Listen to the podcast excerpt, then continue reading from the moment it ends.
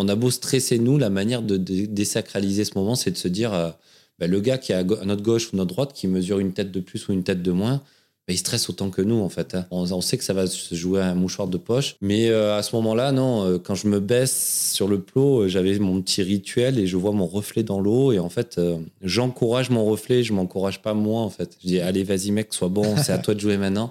C'est une façon aussi pour moi d'extérioriser euh, bah, l'enjeu l'enjeu qui se joue à ce moment-là. C'est une finale olympique. Ça arrive euh, une fois dans, dans une vie où tu es au maximum de, de, ta forme et de ton potentiel. Donc il faut pas le rater.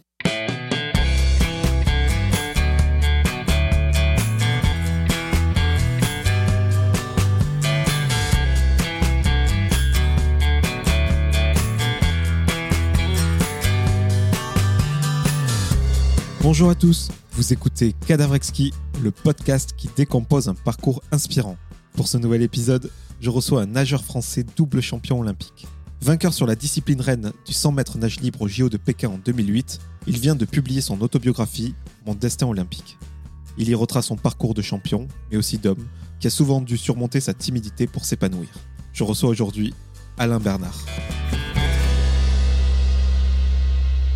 Salut Alain. Salut. Comment vas-tu? Ça va très bien, merci. Bah, merci à toi de participer à ce podcast Cadavre Exquis, podcast dans lequel je décompose des parcours inspirants. Tu viens de sortir une autobiographie chez Talent Édition, qui nous accueille aujourd'hui, je les en remercie.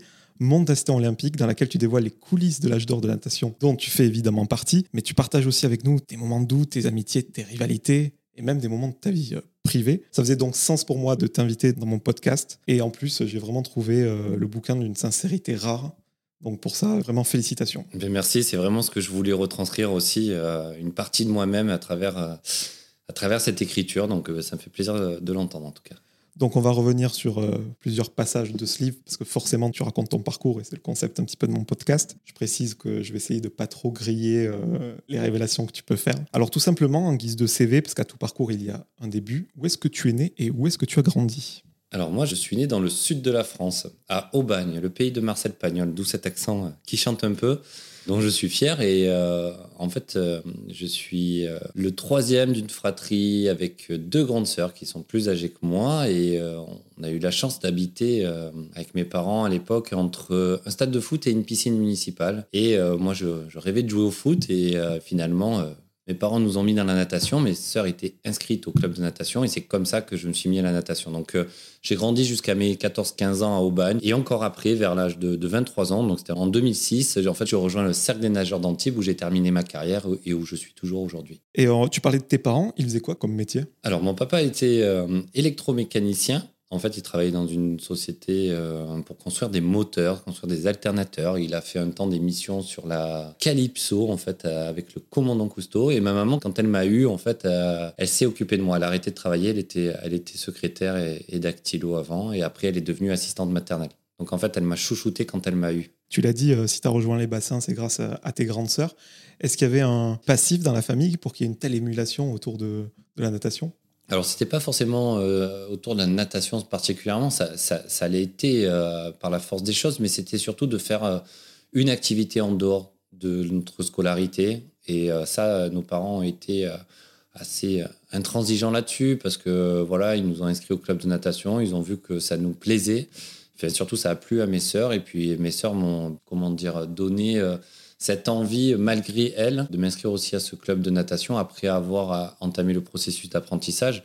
Et pour moi, c'est quelque chose qui a été fondamental dans, mon parcours à Révélation. Et c'est pour ça que dans mon ouvrage, notamment à la fin, je parle de l'impact que peut avoir le sport dans la société et ce qui m'a permis euh, d'apprendre, euh, la personne qui m'a permis de devenir, voilà, la natation plus spécifiquement, c'est quelque chose qui est extraordinaire. T'étais jaloux quand tes sœurs partaient en compète euh, le week-end? J'étais envieux, pas jaloux, mais plutôt envieux. Et voilà, je les voyais rentrer avec des médailles, parfois des petits, euh, des petits cadeaux euh, sur des podiums, sur des petits métiers auxquels elles participaient. Et je me suis dit, tiens, ça a l'air quand même sympa de faire des compétitions et de gagner un petit autoradio, j'en sais rien, des bonnets, des lunettes, des accessoires. je me suis dit, tiens, c'est sympa, elles ont des cadeaux, mais j'aimerais bien en avoir aussi un jour.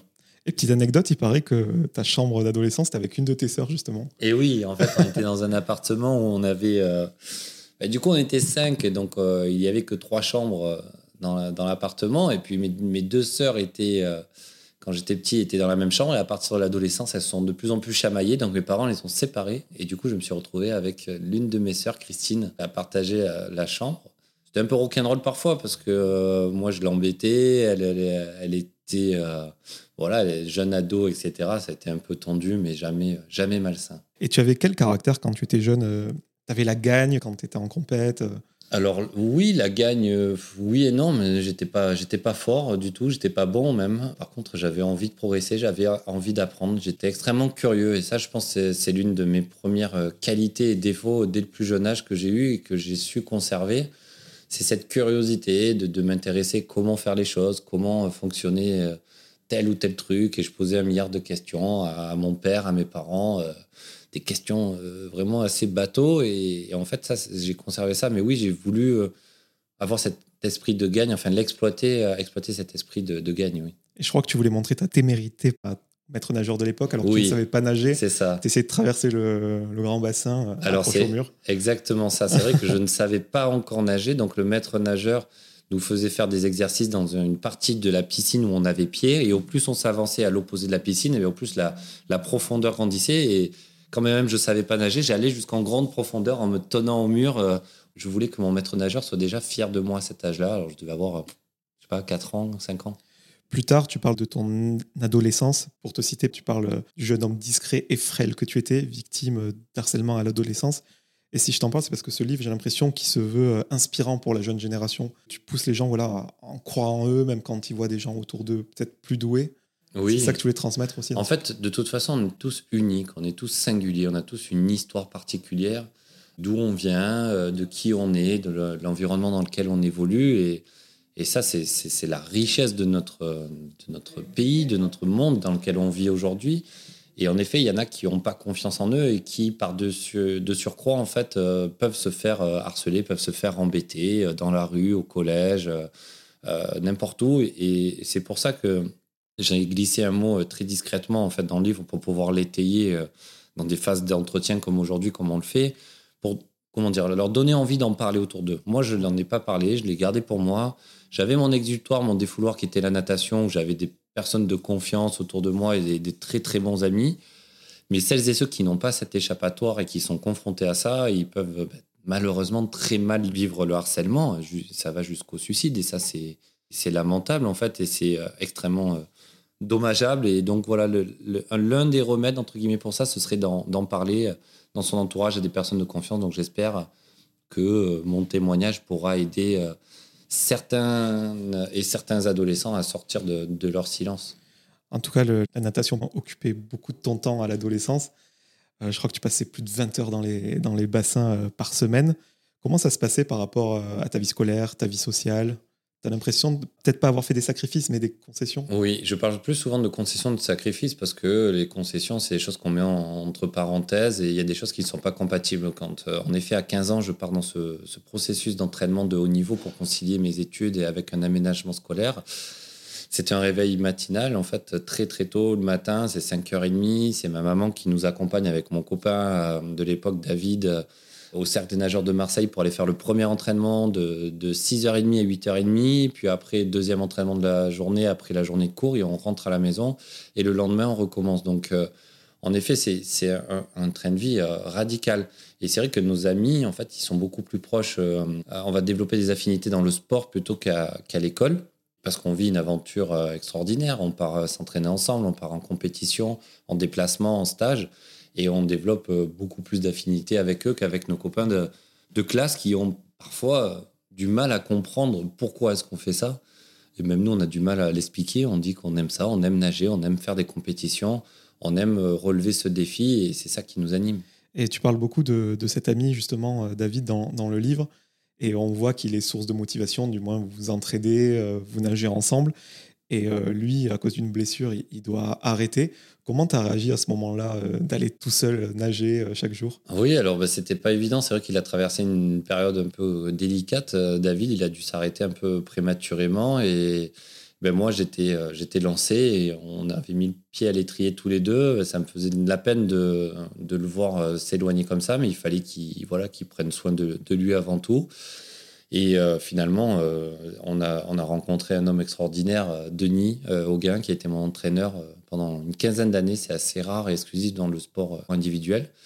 Et finalement, voilà, j'ai continué mon parcours avec lui, jamais sans oublier David, puisqu'on se revoit aussi encore aujourd'hui régulièrement et j'ai appris il y a quelques temps qu'il va venir travailler dans la région pas loin de là où j'habite. Donc euh, on va pouvoir se voir davantage. C'est ça qui est sympa. Denis, euh, quand on parle dans le livre, on sent vraiment que c'est peut-être la rencontre d'une vie. Il s'est passé quelque chose euh, d'humain, je veux dire, à ce moment-là. Carrément. Au-delà de, peut-être du potentiel qu'il a, a dû me déceler ou de ses compétences techniques, on a vraiment accroché sur des valeurs communes. Denis, c'est quelqu'un qui va valoriser celles et ceux qui s'engagent dans, dans un projet peu importe leur niveau de performance, il va pas valoriser le nageur ou la nageuse la plus rapide, la plus performante du groupe. Il va valoriser les personnes qui s'engagent en projet, qui sont assidus, qui sont euh, sérieux, euh, et voilà, qui sont, qui impliqués. Encore une fois, c'est là-dessus où je me suis dit tiens, j'ai j'ai une chance parmi d'autres nageurs du groupe de pouvoir m'exprimer. Et en fait, c'est ça qui m'a donné euh, un peu plus confiance en moi, où il était capable de valoriser mes, mes progrès, de remettre en, cause euh, parfois mon manque d'implication quand j'étais plus jeune et, qui m'a appris à, travailler dur et travailler très très dur en me montrant par son attitude au quotidien euh, cette exigence que requiert le, sport de, haut niveau et de très haut niveau plus tard. D'ailleurs, je crois que c'est dans ton livre, dans les témoignages, où il dit que tu n'avais pas de prédisposition particulière, mais euh, que tu avais une force de progression euh, incroyable. Alors oui, il m'a souvent mis ça en avant, c'est-à-dire que je prenais du temps à, assimiler un exercice technique, un, geste, euh, une aptitude, mais que je ne reculais jamais en fait. Et ça, alors il y en a qui progressaient beaucoup plus rapidement et qui parfois perdaient des acquis qu'ils avaient engendrés. Mais du coup, moi, il m'a vraiment dit que je progressais petit à petit, mais je ne régressais jamais. Donc finalement, ça m'inspirait confiance, ça aussi. Et c'est vrai que ça a été moteur dans, dans ma notion d'engagement au quotidien. Pour dire à quel point vous étiez lié, il a dû quitter euh, le club de Marseille pour Antibes et t'es allé jusqu'à jusqu'à le suivre. Quoi. Ah oui, oui, je suis allé jusqu'à le suivre. Alors, je, je disais souvent que je l'aurais suivi euh, jusqu'au Groenland s'il euh, s'il était parti au Groenland, mais bon, je connais pas encore assez le Groenland, mais je pense que Antibes, c'est une très très belle destination. Et c'est vrai que ça nous a donné un, second souffle à notre carrière, aussi bien à lui qu'à moi, de se retrouver dans un, dans un environnement, euh, j'ai envie de dire, un peu plus euh, familial, un peu plus à l'échelle euh, humaine, en fait, dans une ville extrêmement charmante et puis très accueillante. Donc, en effet, ça nous a. Je l'aurais suivi n'importe où parce que je savais qu'il avait encore beaucoup de choses à, m'apporter. à ce moment-là, on était vraiment à mi-chemin entre deux Olympiades, les Jeux Olympiques d'Athènes que je venais de rater deux ans auparavant pour 17 centièmes de seconde, et puis, on était à deux ans avant les Jeux Olympiques de, de Pékin, pour lesquels on, se préparait. Et en fait, le, timing est plus ou moins bien tombé. En fait, c'est la force des choses qui a voulu ça, mais on, s'y est très bien adapté. Tu l'as dit, tu as raté les qualifs pour Athènes euh, pour 17 centièmes de seconde. C'était à cause d'une mononucléose, je crois. Oui, une toxoplasmose et une mononucléose. Donc, en fait, le seul remède à ça, c'est le repos. Et quand on fait du sport de haut niveau, la seule chose qu'on n'a pas, c'est du temps pour se reposer.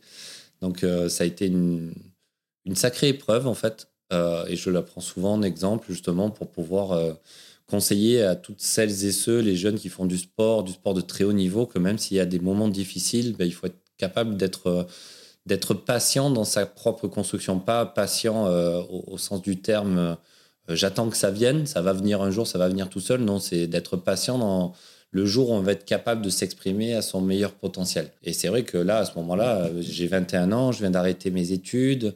Je travaille en tant que maître nageur euh, entre mes deux entraînements. Donc, je vois la piscine de 6h30 du matin jusqu'à 20h du soir. Je me dis, c'est quand même extrêmement euh, chronophage et engageant. Mais j'étais convaincu que je pouvais faire mieux. Et ça, Denis a vraiment su me, mobiliser en, me disant Alain, il faut que tu continues, il y a quelque chose à faire, il y a, je sais que tu es capable de faire euh, de meilleures choses que ça. Tu vaux mieux que ce que tu fais en compétition parce que je le vois à l'entraînement. Et donc, ça, ça m'inspirait confiance. Et finalement, on était on était deux à, ressentir, à, apprécier cela. C'était quoi ta première grosse perf? Ah, Très bonne question. Ma première grosse perf, c'était peut-être anecdotique, mais en fait, on a été champion d'Europe en petit bassin sur un relais 4 fois 50 mètres nagibles. Et euh, il y avait entre autres ben, Frédéric Bousquet dans ce relais avec qui je partagerai euh, plusieurs relais en équipe de France. Donc c'était une vraie satisfaction. Je crois que c'était en, 2005 et je suis champion de France en petit bassin, pareil sur 50 mètres nagibre en, en 2005. Ouais, c'était ma première euh, perf, euh, on va dire, au niveau international. C'est quand même pas mal, champion Oui, d'Europe. oui, c'est champion d'Europe en petit bassin. Alors pour moi, c'était la, la vraie compétition se passe en grand bassin et pas en bassin de 25 mètres. On a un circuit de compétition en bassin de 25 mètres qui est sur, vraiment sur le début d'année, on va dire de septembre à décembre. Et après, une- la, la saison en grand bassin de, de 50 mètres, en bassin olympique, dans lequel se jouent euh, bah, aussi les championnats d'Europe, les championnats du monde et les Jeux olympiques surtout. Et t'intègres euh, l'équipe de France à quel moment? Alors justement, j'ai intégré cette équipe de France un an avant ce, ce titre-là, en 2003-2004, sur des championnats d'Europe en petit bassin. Mais l'équipe de France A, chez les grands, comme on les appelle, euh, en grand bassin, très tardivement. Je l'ai intégré en 2006, j'avais 23 ans, et euh, c'était euh, sur des championnats d'Europe euh, à Budapest. Laure Manodou était en train de tout casser déjà, je Et crois. alors c'est pile à ce moment-là ouais, où Laure en fait était championne olympique en, en 2000, a eu trois médailles à Athènes. Et entre euh, voilà 2004 et de- 2006-2008, enfin Laure, elle, a, tout explosé. Et justement, euh, je le dis dans, mon livre, je lui dis mais comment est-ce que tu fais là pour euh, arriver faire performance sur performance à tel niveau comme ça? Tu stresses pas avant de partir? Moi, j'arrive derrière le plot. Parfois, je suis tétanisé, etc. Et là, elle me dit non, mais moi, quand on arrive derrière le plot avant de plonger avant la course, j'entends la musique, j'ai envie de danser et tout. Je dis quoi? Comment ça Tu as envie de danser? On est là pour nager et tout. Elle dit non, mais j'ai envie de, de profiter du moment. Et, et du coup, là, ça a été euh, hyper euh, instructif en fait pour moi. Je me suis dit, mais en fait, cette fille, elle, elle est championne olympique, elle est recordman du monde, etc. Mais et elle a envie de danser en arrivant derrière un plot. Et ben, ouais, pourquoi moi je stresse alors que j'ai même pas la, la- la moitié du quart de son niveau? Et donc, c'est assez, assez, assez inspirant. C'est presque rageant ceux qui ont cette attitude un petit peu désinvolte et qui sont talentueux. Il y a du talent, mais il y a énormément de travail derrière. Et en fait, c'était euh, Laure, c'était une machine de guerre à l'entraînement. En fait, elle faisait des choses dans l'eau où on savait que c'était la, la seule femme au monde qui était capable de faire ça. Et son, et son niveau d'entraînement s'est forcément euh, reflété euh, sur son niveau en compétition. quoi. Bon, je vais pas trahir un secret parce que tous les médias ont relayé la nouvelle déjà euh, depuis la parution de ton livre. Tu le dis, tu as eu une aventure avec Laurent Manodou. On sent que si tu en parles maintenant, c'est parce qu'il y a prescription. Et euh, surtout, ce qui a attiré mon attention, c'est que tu dis c'est une période où je commençais à avoir un peu plus confiance en moi. Donc, même là, à cette époque encore, tu avais encore euh, les réminiscences du, du passé. Tu n'étais pas 100%. euh, Bien sûr, j'ai confiant. 23 ans et malgré tout, ben, je suis en quête permanente de, de cette confiance, d'assurance pour être euh, ben, plus performant dans ma nage, plus performant en compétition. Et, en effet, j'ai encore et toujours des, des périodes de, doute, voilà. Euh, même si au fond de moi, je sais que je suis capable de faire encore et toujours mieux. Ben voilà, cette, euh, cette aventure avec Laure, elle a été très, très courte. Et puis, voilà, elle a été très, je pense, en même temps sincère et voilà, c'était pas le bon, le bon timing, les bonnes personnes au bon moment et, et je lui en voudrais jamais, voilà. Toujours sur cette question de confiance en soi. Toi, dans le livre, tu dis que être avec, enfin, côtoyer quelqu'un comme ça, ça te galvanise. Alors que moi, j'aurais plutôt pensé que ce serait le contraire, c'est de côtoyer une telle championne, ça me. Ben, non, en fait, ça rend le, ça, ça démystifie un petit peu le côté euh, championne, enfin championne ou champion, en disant c'est quelqu'un d'accessible qui a euh, une tête, deux bras, deux jambes et qui arrive mieux à s'en servir que moi. Mais comment elle fait pour s'en servir si bien alors que moi j'ai autant de mal alors que je mesure une tête de plus qu'elle et en fait ça, ça rend finalement la performance de très haut niveau accessible et c'est ce qu'elle a su nous montrer. euh, Malgré elle, je pense, euh, au même titre que les autres médaillés aux Jeux Olympiques d'Athènes, Dubos, Malia Metella, Solène Figues. Il y a eu trois autres athlètes français médaillés aux Jeux Olympiques à Athènes qui nous ont fait énormément de bien dans cette équipe de France parce que ce sont des, euh, nageuses et des nageurs que l'on côtoie sur, euh, sur des meetings, sur des championnats de France. Et ils nous ont montré que c'était possible de gagner des médailles olympiques en France parce que la dernière médaille datait de Roxana Maracineanu en 2000. Et avant, c'était Franck Esposito en 1992. Donc euh, là, de gagner, entre guillemets, en une Olympiade, sept médailles, par rapport aux deux Olympiades espacées sur, enfin, aux deux médailles espacées sur trois Olympiades, voilà, on rentrait dans quelque chose où on se disait, en France, on est capable d'être les meilleurs nageurs du monde. Alors, on n'est pas encore aux Olympiades, mais en 2007, tu bats ton premier record de France. Oui, c'était sur une Coupe de France. Euh, c'était à Lyon, à Lyon-Vèze, je m'en souviens très bien. Et euh, ouais, je nage un peu moins de, de, de 49 secondes à ce moment-là. Mais une course complètement brouillon et, et je sais que je peux faire mieux. Et notamment, justement, euh, quelques mois après, je rebats deux fois le record de France et notamment fin juin 2007. Donc, on est à J-1 an des Jeux Olympiques. Je réalise les deuxièmes performances mondiales de tous les temps sur 50 et 100 mètres nage libre en nageant 48-12. Donc là aussi, la progression a été assez significative. Mais euh, je n'ai pas atteint mon objectif et mon rêve qui est de me qualifier aux Jeux Olympiques et de, revenir avec une médaille un an plus tard. Donc, euh, on a beau faire d'énormes progrès, euh, on sait qu'on vaut mieux. C'est ça qui est notre carburant au quotidien, qui nous permet de nous, nous sortir du lit le matin pour aller à l'entraînement, quand même on a, on a de la fatigue, on a des courbatures, on a des contrariétés. On s'est, on s'est fixé un contrat moral avec nous-mêmes et on ne peut pas déroger à cette règle et cette exigence que requiert le sport de haut niveau. Tu dis quelque chose d'intéressant à propos de ça, c'est tu souffres 90% du temps et les 10% euh, dans l'eau, il ben, faut que tu les transformes en, performance. Quoi. Oui, en fait, je pense que beaucoup de nageurs ressentent ça. C'est beaucoup de, souffrance. On se demande s'il faut être un peu maso quand même pour faire ce sport parce que s'entraîner des heures et des heures, faire plus de 2000, 2400, 2500 km par an en nageant pour nager une course de moins de 50 secondes, euh, on se dit est-ce que ça vaut vraiment le coup quoi? Et oui, ça vaut le coup. Oui, ça vaut la peine. Ça vaut, ça vaut vraiment le coup. S'il y en a qui se posent des questions, euh, allez-y, euh, faites-le parce que franchement, vous allez découvrir des facettes de vous-même que vous ne soupçonnez pas. Ça vaut le coup parce que ta vie, euh, je prenais 2007 en exemple, ce premier record de France, parce que l'année qui suit, en 2008, je pense que c'est sans aucun doute une des plus belles années. Tu deviens double champion d'Europe à Eindhoven sur 50 mètres et 100 mètres nage libre avec trois records du monde battus en trois jours. Oui, ça c'est assez euh, exclusif, on va dire. pour moi, euh, pour les amateurs de vin, pour moi 2008 c'est le grand cru classé. c'est euh, non non c'est c'est l'année où enfin tout s'imbrique. À ce moment-là, ça fait 10 ans que je m'entraîne deux fois par jour quand même, depuis l'âge de mes 15 ans. Et enfin, j'arrive à construire une course qui est vraiment aboutie du début à la fin, même s'il y a encore des, petites euh, choses à améliorer. Et ça, c'est mon côté euh, éternellement euh, perfectionniste, en fait.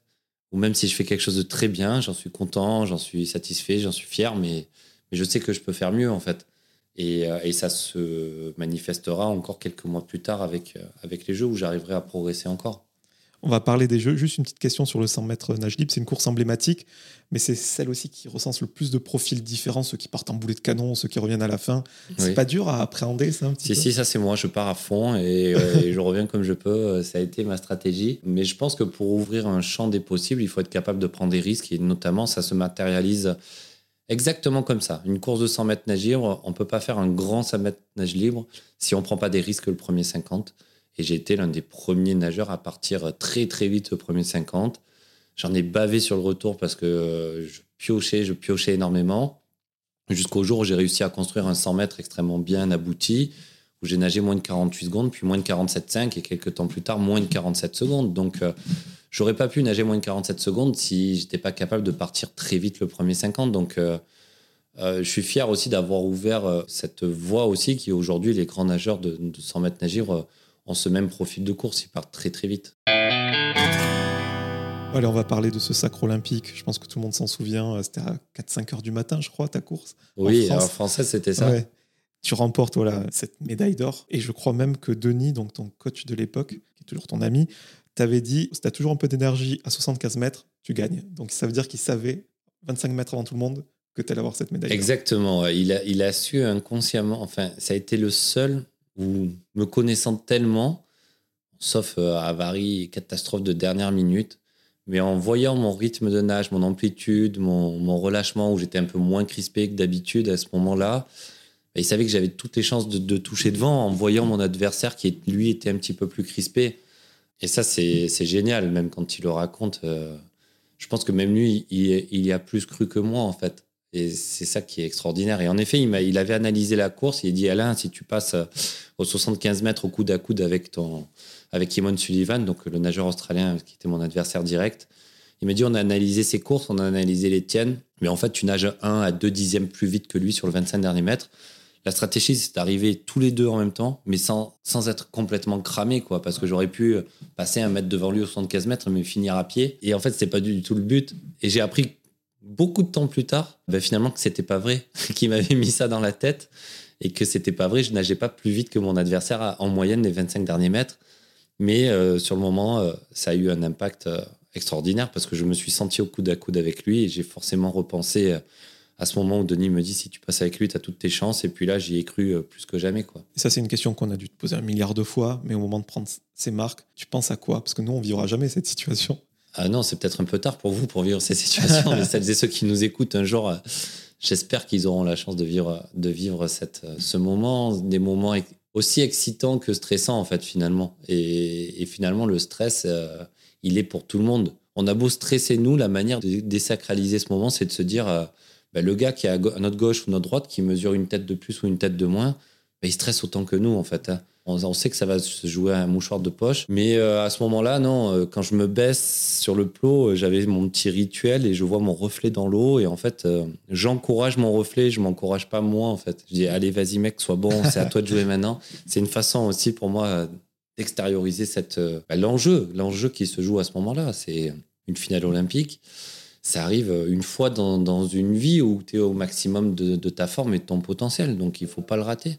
Moi, un des moments que j'ai préférés dans le livre, c'est justement là où tu parles de stress, dans la chambre d'appel, quand vous vous évaluez un petit peu tous, ce côté coulisses, euh, j'adore. Et en plus, c'était ligne numéro 5, oui. dose numéro 5, ta préférée Bah oui, ma préférée, oui ou non. Enfin, par la force des choses, oui, mais c'est exactement... Euh, exactement la même ligne dans laquelle on avait nagé le relais euh, trois jours avant et on n'avait pas eu une, la fin des, des, plus, des plus heureuses, on va dire. Mais ouais, je me retrouve à, cette, à ce couloir de numéro 5, mais surtout avec ce nageur australien, Eamon Sullivan, qui a toute la, la pression sur lui. Et puis moi, je suis plus en position d'outsider, en fait, à ce moment-là.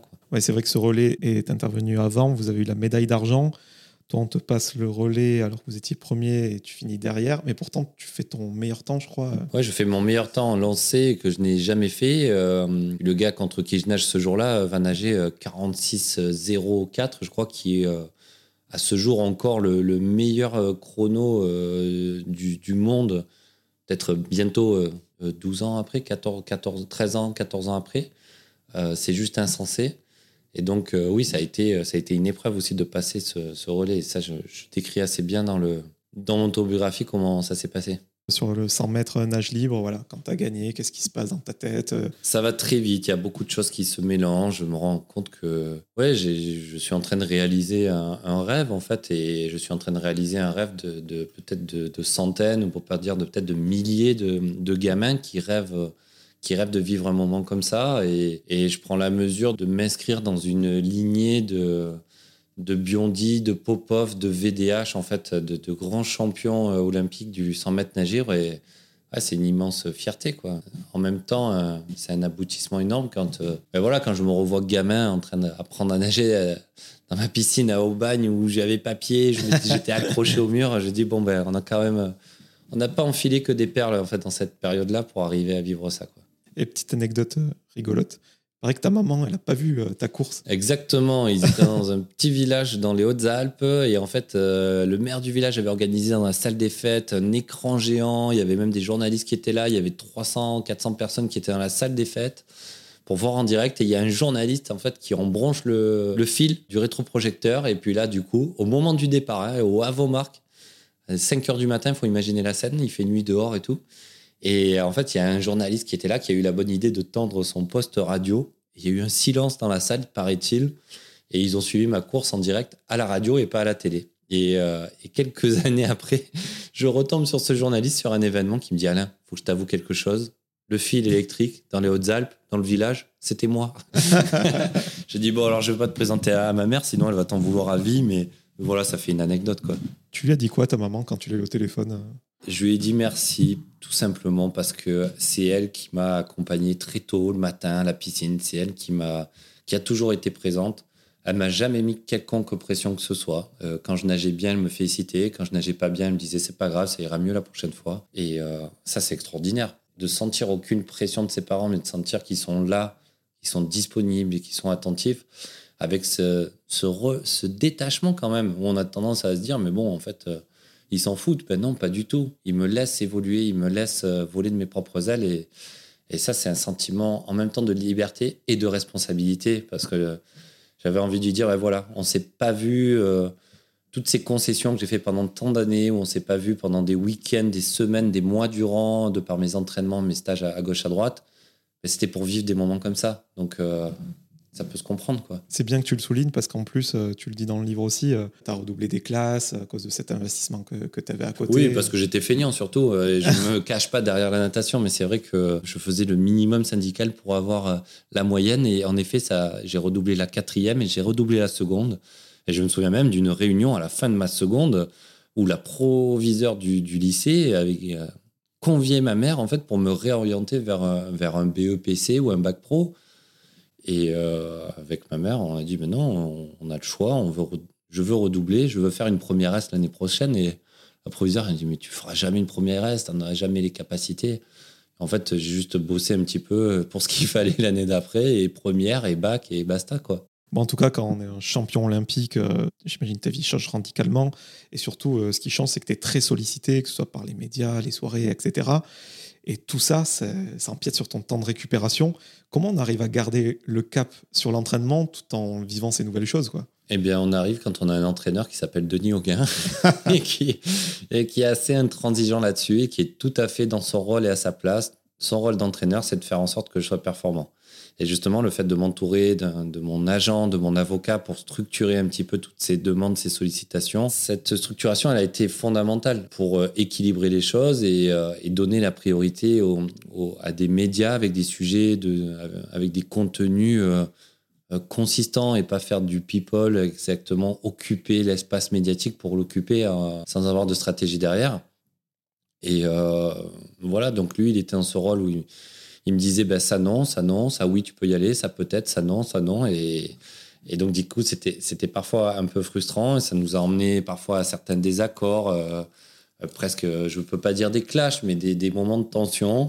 On voulait dire la même chose, mais on ne parlait pas le même langage, quoi, en fait. On a travaillé un an, un an et demi, deux ans avec un préparateur mental pour nous aider à, à fluidifier tout ça, quoi. Des soirées, des événements, tu as dû forcément en faire et tu sentais à l'entraînement que tu étais un, peu cramé par rapport aux autres. Ah oui, carrément. Ben, en fait, euh, faut imaginer quand euh, le mercredi, par exemple, le mercredi après, euh, on nageait qu'une fois. Le mercredi matin, on faisait une grosse euh, séance de musculation et un travail dans l'eau pendant une heure et demie, deux heures. Et à 11 heures, on avait fini l'entraînement jusqu'au lendemain matin, 7 heures, où il fallait être à la piscine. Et ben, dans la plupart du temps, mes copains allaient, ils allaient ils mangeaient entre eux, ils allaient soit au restaurant, soit au cinéma, ils faisaient une petite sieste, ils se reposaient.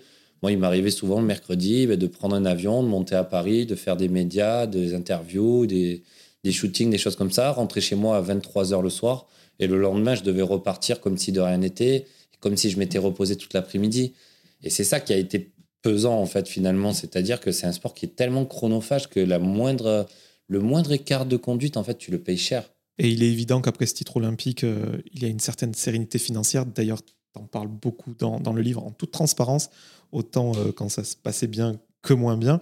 Mais ce qui est étonnant, c'est qu'à ton époque, quand on est, euh, enfin, ce que je comprends en tout cas en, lisant le livre, quand on est un top nageur français mais qu'on n'a pas fait une grosse perf, bah, c'est un peu du bricolage les, revenus, quoi. C'est exactement ça. Il n'y a pas de modèle économique fiable autour d'un sport euh, amateur, en fait. On est, on est professionnel dans la démarche, mais dans le statut, on n'est pas reconnu comme, euh, comme statut professionnel. Et en effet, on fonctionne au primo résultat sur des championnats d'Europe, championnats du monde.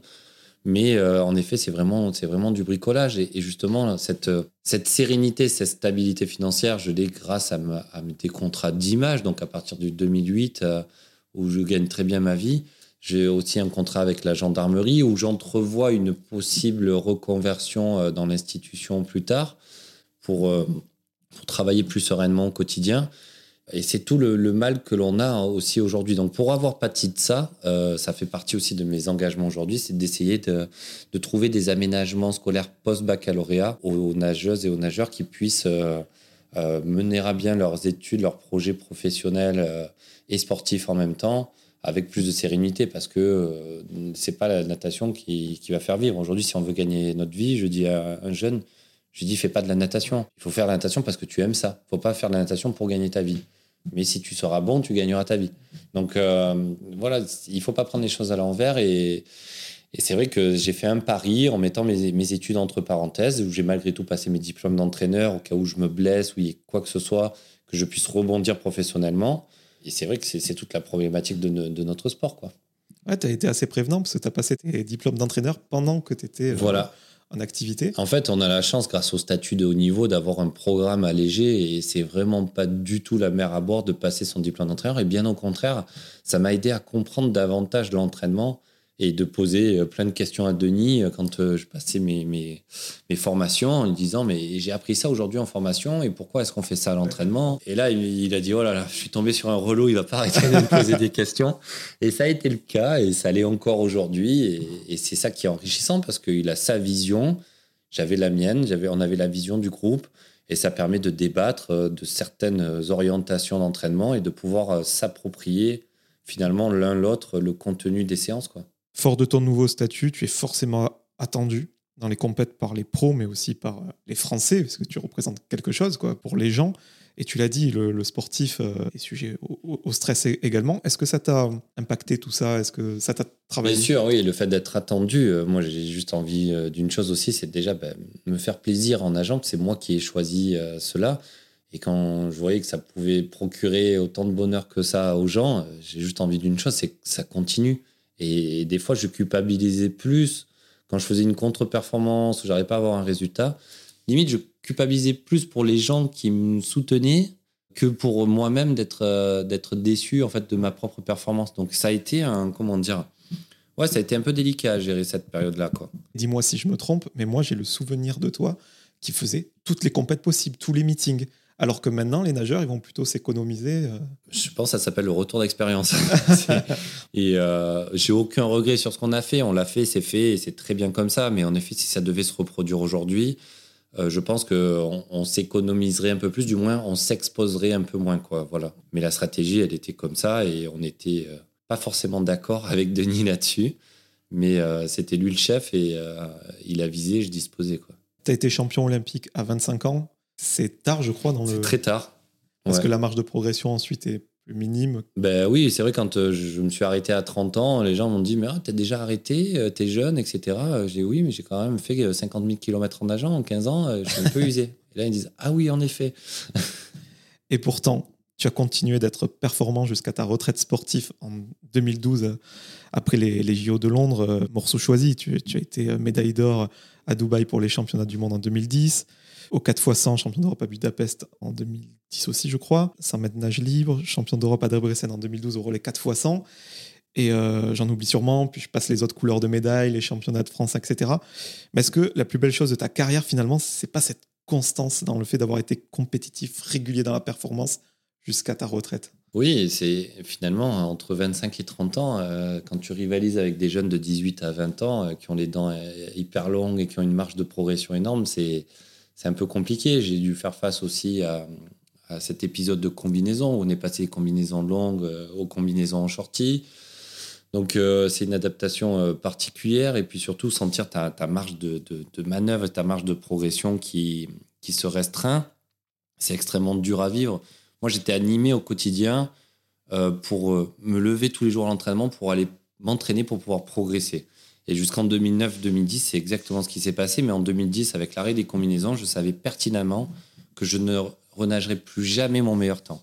Et ça a été ça ces deux dernières années de ma carrière qui a été très compliqué à vivre.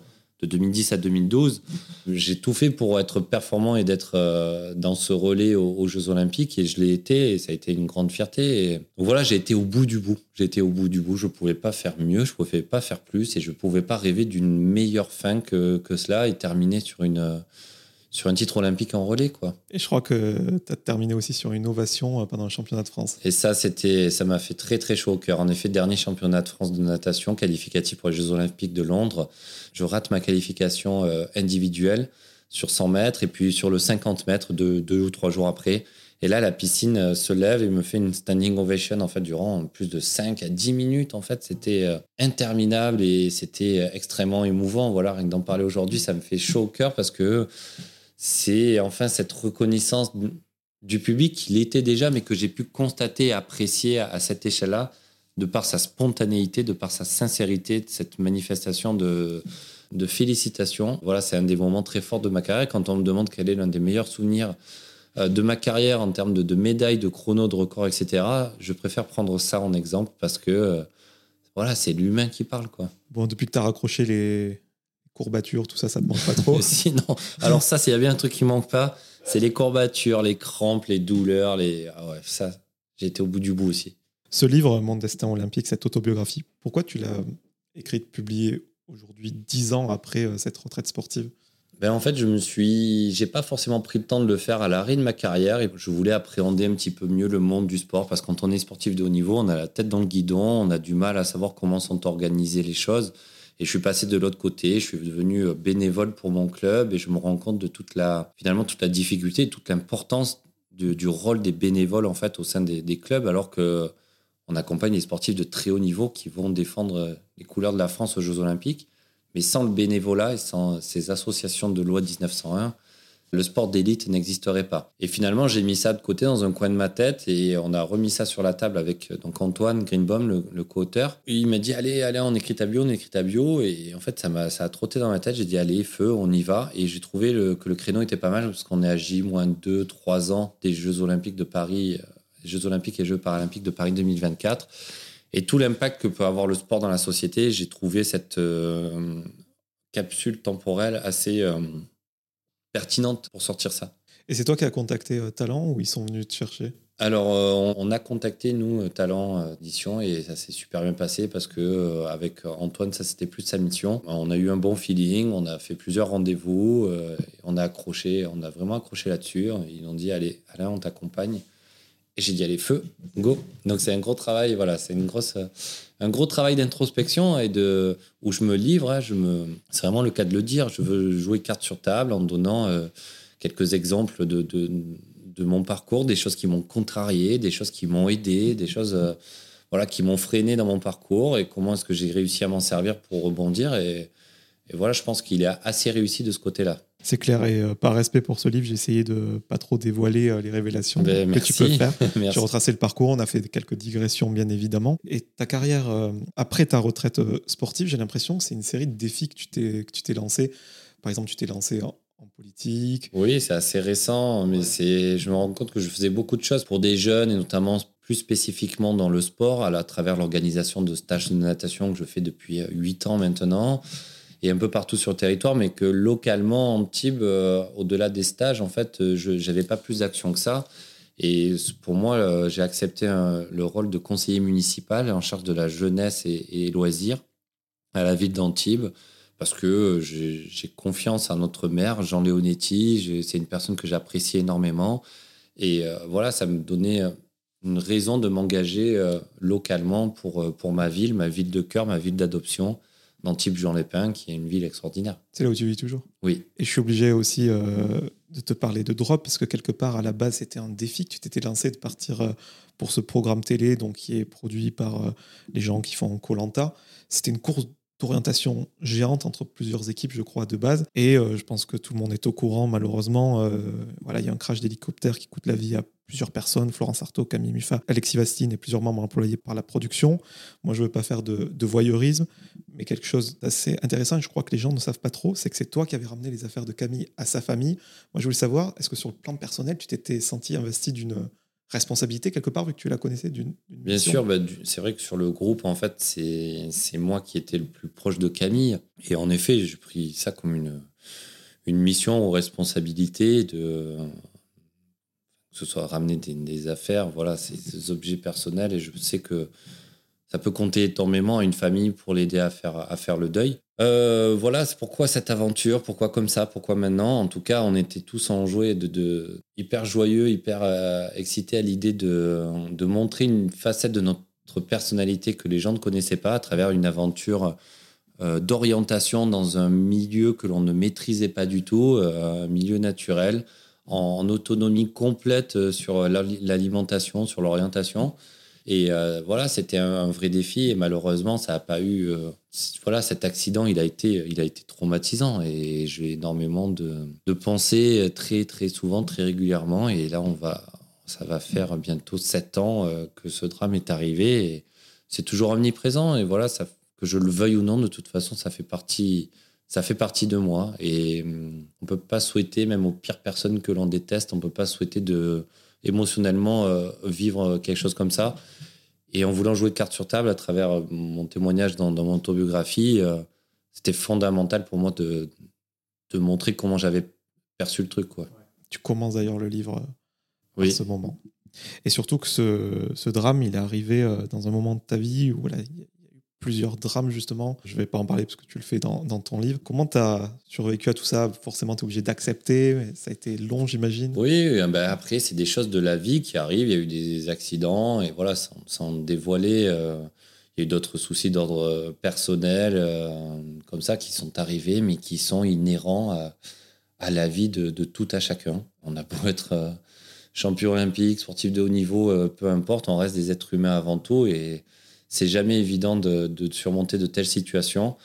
Néanmoins, néanmoins, je pense que je, suis peut-être un petit peu plus armé, on va dire, grâce à ce parcours de sportif de haut niveau que si je ne l'avais pas. Euh, je dis pas du tout que c'était plus facile euh, si c'était euh, c'était pas le cas, mais voilà, ça permet de prendre du recul et de, de, relativiser sur beaucoup de choses et de, de revoir ses priorités, on va dire. Ta priorité, là, c'est la famille? Ma priorité, c'est la, la, famille, c'est la santé et, et c'est de partager mon expérience pour faire en sorte que beaucoup de personnes puissent faire du sport, être, avoir confiance en eux et, être bienveillants les uns envers les autres. Et je crois encore, euh, je crois encore en l'humain, euh, en, la, la, personne humaine, en la bienveillance, en l'accompagnement, euh, à travers tout ce qu'on voit aujourd'hui dans notre société avec des comportements incompréhensibles. Je pense qu'on est, plus nombreux à être bienveillants que mal intentionnés. Donc, j'aimerais bien essayer de faire tourner cette, contribuer à faire tourner cette tendance grâce au sport, entre autres. Parce que parmi tes engagements, c'est tu veux essayer de mettre plus de monde possible au sport. Oui, enfin, je sais pas que moi, mais il y, a un contexte euh, temporel aussi qui fait qu'on, voilà, à l'aube de l'organisation des Jeux Olympiques et Paralympiques, c'est un moyen de, sensibiliser les personnes à faire du sport, à être en bonne santé, à être bien dans son corps, à être bien dans sa tête, à être plus rayonnant, à accepter euh, certaines, certaines critiques de, des uns ou des autres, du moins d'être capable de prendre du recul euh, pour pas être dans, dans la réaction et dans le dans quelque chose d'exagéré en fait et d'avoir plus de tolérance envers, euh, envers son prochain. On a cité euh, pas mal de, de, tes activités actuelles, de tes engagements. Est-ce qu'il y en a un ou une que, dont tu veux nous parler là actuellement? Oui, alors bah, mes, mes engagements, euh, ils sont divers et variés. J'ai encore et, toujours la chance de travailler avec,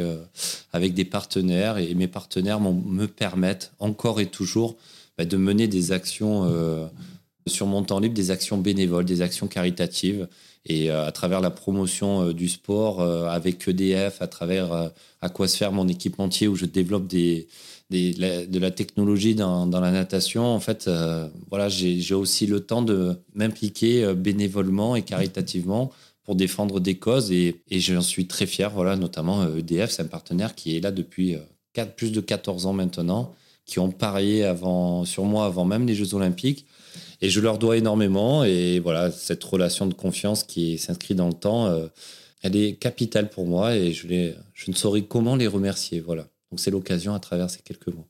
Et Paris 2024 Et Paris 2024, on a toutes et tous un rôle à, jouer aussi de, sensibilisation autour de nous, mais que l'on soit champion ou pas champion, amateur de, de, de, sport. Et chacun voilà, peut se fixer ses propres objectifs et répandre l'état du positif du sportif autour de soi. Quoi. Après, là, je, vais te poser une question. Euh, ta modestie, peut-être, va empêcher d'y répondre assez sincèrement, mais tu as conscience quand même du statut que tu as aujourd'hui avec les gens que tu peux croiser dans la rue Parce que dans les hommes sportifs français, il y a Zidane, il y a Deschamps, il y a Tony Parker, Tony Estanguet. Et toi? Ouais, alors je sais pas si je suis dans le, dans le top 15 comme ton, le classement de ton podcast. et euh, je serais ravi, mais euh, oui, je suis, en effet, je suis conscient d'avoir justement d'avoir euh, joué euh, un rôle important, mais surtout de devoir jouer un rôle important encore aujourd'hui. Et c'est pour ça que je suis engagé dans, beaucoup de projets. C'est pour ça que c'est très compliqué quand on me demande ce que je fais aujourd'hui. Je fais beaucoup de choses, mais je fais beaucoup de choses qui ont du sens pour partager mon expérience et euh, et j'en suis, ouais, c'est ma, ma petite fierté de pouvoir continuer à rester en contact avec le monde du sport et du sport de très haut niveau, entre autres et que j'ai marqué des, des, esprits et j'en suis, j'en suis honoré que surtout ça traverse les générations. Quoi. Parce que c'est ça, que ce soit euh, tes engagements actuels ou ce livre, le plus important c'est la transmission, on le sent tout de suite. Ah, bien sûr, c'est la transmission. Et puis moi, j'ai appris énormément de, en regardant euh, d'autres championnes, champions, euh, qui soient français, étrangers. Et, et, cette curiosité, elle, elle m'a aidé grandement. Donc voilà, j'encourage tout le monde à être le plus curieux possible. Quoi. Quelques petites questions en rafale pour terminer, surtout pour mieux te connaître. Il paraît que tu fais de la guitare. Oula, ouais, ça, fait un, ça, fait un, moment. Ouais. Est-ce que tu peux me citer un de tes artistes préférés ou un album? Oh, bah, J'aime bien Red Hot Chili Peppers. Il y a longtemps, c'est euh, c'est Jack Johnson et Ben Harper qui m'ont donné envie de, de, jouer de la guitare. Euh, donc voilà, c'est assez, euh, assez classique, on va dire. Mais ça fait un moment que je ne l'ai pas touché. Et, si j'ai pas une heure devant moi ou une heure et demie, je ne la prends même pas tellement je suis frustré de gratter et de ne pas progresser. Mais tu me donnes des idées, tiens, je vais m'y remettre. Est-ce que tu as une peur irrationnelle? Franchement, non. Je j'ai pas peur de grand chose entre guillemets quoi. J'ai des peurs, j'ai des appréhensions, etc. Mais s'il y a bien une chose que j'ai peur, c'est de pas, c'est de pas être au niveau euh, en tant qu'homme que que je veux être, voilà. Quelle est ta routine matinale incontournable aujourd'hui? Le petit déj. euh, non, c'est pas le sport, malheureusement, parce que mes, mes différents déplacements me, me, contraignent un petit peu à, voilà, à, sauter des, des, des, étapes sportives. Mais dès que je peux, je vais essayer de faire un petit peu de sport ou faire un, petit footing ou aller nageoter. Mais euh, c'est beaucoup trop peu, quoi. Le 100 mètres, tu le feras en combien maintenant? Je veux même pas savoir. le 100 mètres, je le ferai en 100 mètres. Voilà. Question un peu philosophique. À qui aimerais-tu dire pardon? Euh, j'aimerais dire euh, pardon à ma famille que je n'ai vu trop peu souvent, en fait. L'année dernière, euh, grâce à, voilà, à mon mariage, j'ai pu réunir toute ma famille et c'était un moment extraordinaire. J'ai juste envie de refaire exactement le même mariage dans les mêmes conditions pour revoir les mêmes personnes, tellement c'était très émouvant. Mais voilà, parce que dans tout ça, un, parcours de sportif de très haut niveau, c'est très exigeant et, il faut être en même temps égoïste. Et c'est tout le paradoxe, il faut être euh, égoïste pour être performant, pour faire plaisir aux autres. Tu parles de ton mariage, tu donnes justement le, parole à ta femme Faustine dans le livre. J'encourage vraiment. Euh, tu connais très très bien mon livre, hein, ça, me, ça me fait très très plaisir. je l'ai euh, sincèrement lu en entier. Et puisque tu parlais de mariage, pour terminer, est-ce que tu as l'impression d'avoir atteint une certaine plénitude, un sentiment de bonheur à l'instant T? Oui, oui, franchement, je le, je le suis. Et je le suis grâce à ma femme, grâce à mes amis qui me sont restés proches. Non, aujourd'hui, je suis, je suis plutôt serein et en effet, euh, mon entourage très proche et, euh, joue un rôle fondamental là-dedans. Merci beaucoup, Alain. Merci à toi. Merci à tous.